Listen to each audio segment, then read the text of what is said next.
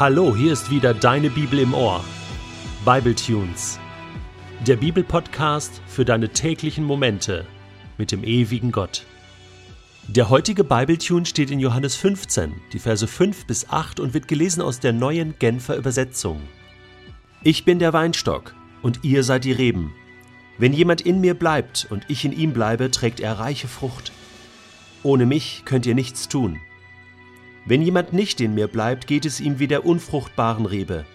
Er wird weggeworfen und verdorrt. Die verdorrten Reben werden zusammengelesen und ins Feuer geworfen, wo sie verbrennen. Wenn ihr in mir bleibt und meine Worte in euch bleiben, könnt ihr bitten, um was ihr wollt. Eure Bitte wird erfüllt werden. Dadurch, dass ihr reiche Frucht tragt und euch als meine Jünger erweist, wird die Herrlichkeit meines Vaters offenbart. Im Johannesevangelium geht es eigentlich um ein großes Thema, und zwar um das Thema Beziehung. Beziehung von Gott zu Mensch und von Mensch zu Gott. Von Anfang an geht es Johannes darum, aufzuzeigen, wie sehr Gott in uns Menschen verliebt ist und dass er bereit war, seinen Sohn, mit dem er auch in ganz enger Beziehung lebt, auf diese Erde zu schicken.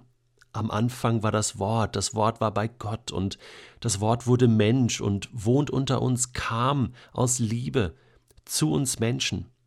Und Kapitel 15 ist sozusagen der Höhepunkt, äh, das Zentrum im Johannesevangelium, wo es darum geht, diese Beziehung sehr zu veranschaulichen. Wir sind eingeladen in die Beziehung mit Gott. Deswegen kann man auch nicht sagen, dass das Christentum einfach nur eine Religion von vielen ist, sondern es geht hier einzig und allein um eine persönliche Beziehung zu Gott.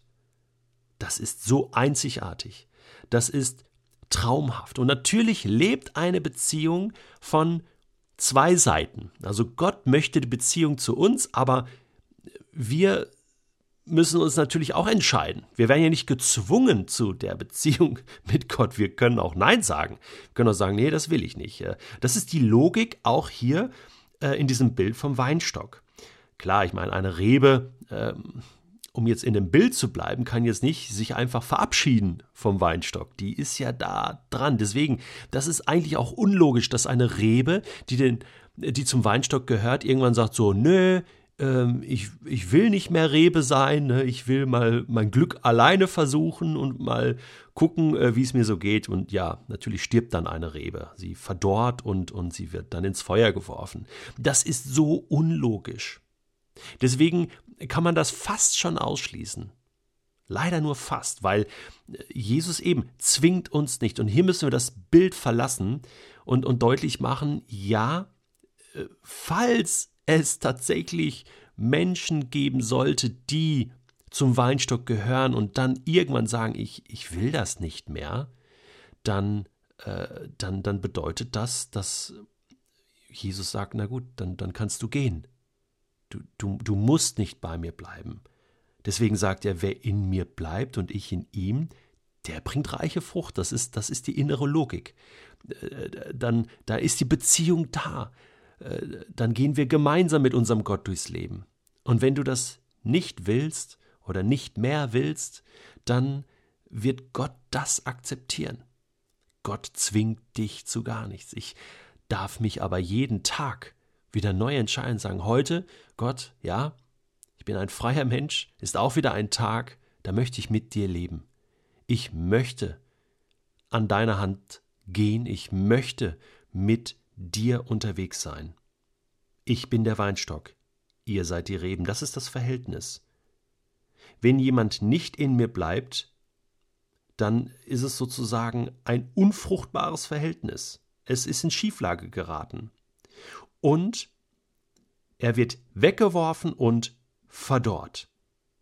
Und dort werden sie zusammengelesen, diese Reben, und ins Feuer geworfen, wo sie verbrennen. Das klingt nach göttlichem Gericht alle Kontexte, die sich hier anbieten, wo es um Feuer geht, wo es um, um ähm, Verbrennen geht, um hinausgeworfen sein, da geht es um göttliches Gericht, da geht es um ein Draußensein. Man muss also ganz klar sagen, Jesus nachzufolgen ist kein zufälliges Ereignis. So nach dem Motto, ach, das ist mir doch gar nicht aufgefallen. ich glaube, ich glaube an Gott. Ich glaube, ich folge Jesus. Nee, das ist eine bewusste Entscheidung, die, die immer wieder neu auch getroffen werden muss. Ja, ich folge Jesus. Nein, ich, ich will nicht mein eigenes Ding durchziehen. Ich, ich bleibe in ihm. Deswegen betont Jesus das so. Bleibt in mir. Das heißt, ich, ich bleibe dran. Ich bin hartnäckig, ich stehe wieder auf, ich docke wieder an. Und gehe der Stecker auch mal raus, ich stecke ihn wieder rein.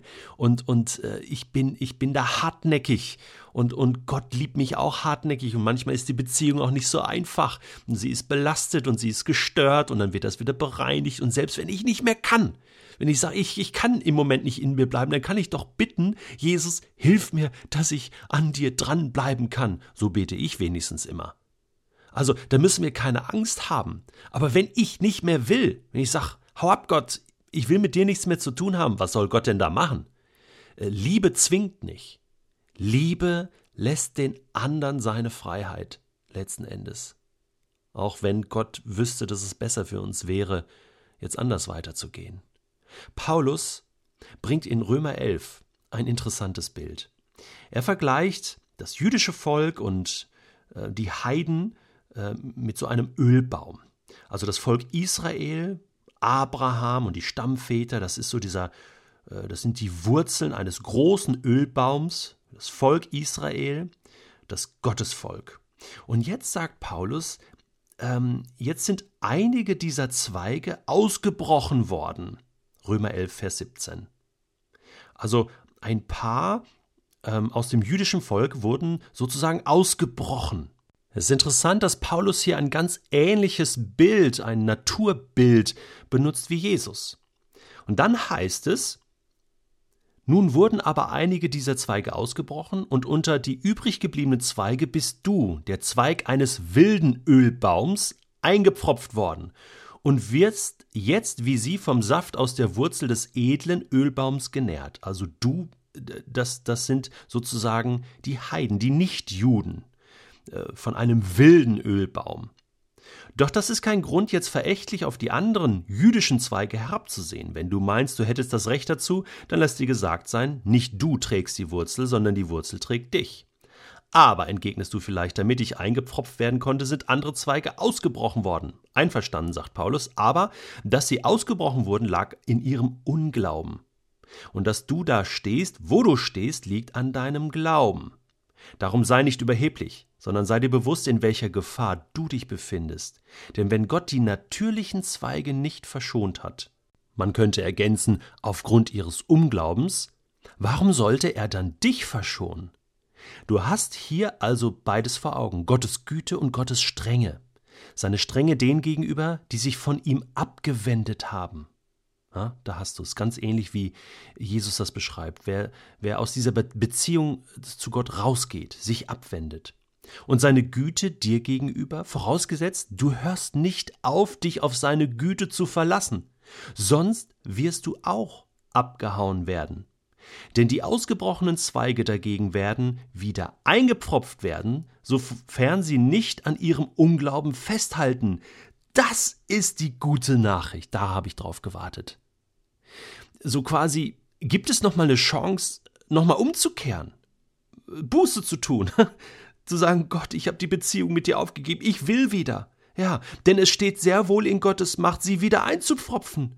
Wenn nämlich du aus dem wilden Ölbaum herausgeschnitten wurdest, zu dem du von Natur aus gehörtest, und auf den edlen Ölbaum aufgepfropft worden bist, mit dem du doch von Natur aus nichts gemeinsam hast, wie viel leichter wird es dann sein, die Zweige, die von Natur aus zu dem edlen Ölbaum gehören, wieder auf ihren eigenen Baum, aufzupfropfen. ich finde die Bibel so genial, weil die Bibel sich selbst auslegt und das ist immer die beste Interpretation, die uns passieren kann. Es ist eine gute Nachricht. Denn Gott meint es gut mit uns. Er will Beziehung mit dir und mir, weil er uns liebt. Er ist total verknallt in uns. Aber wir müssen uns entscheiden.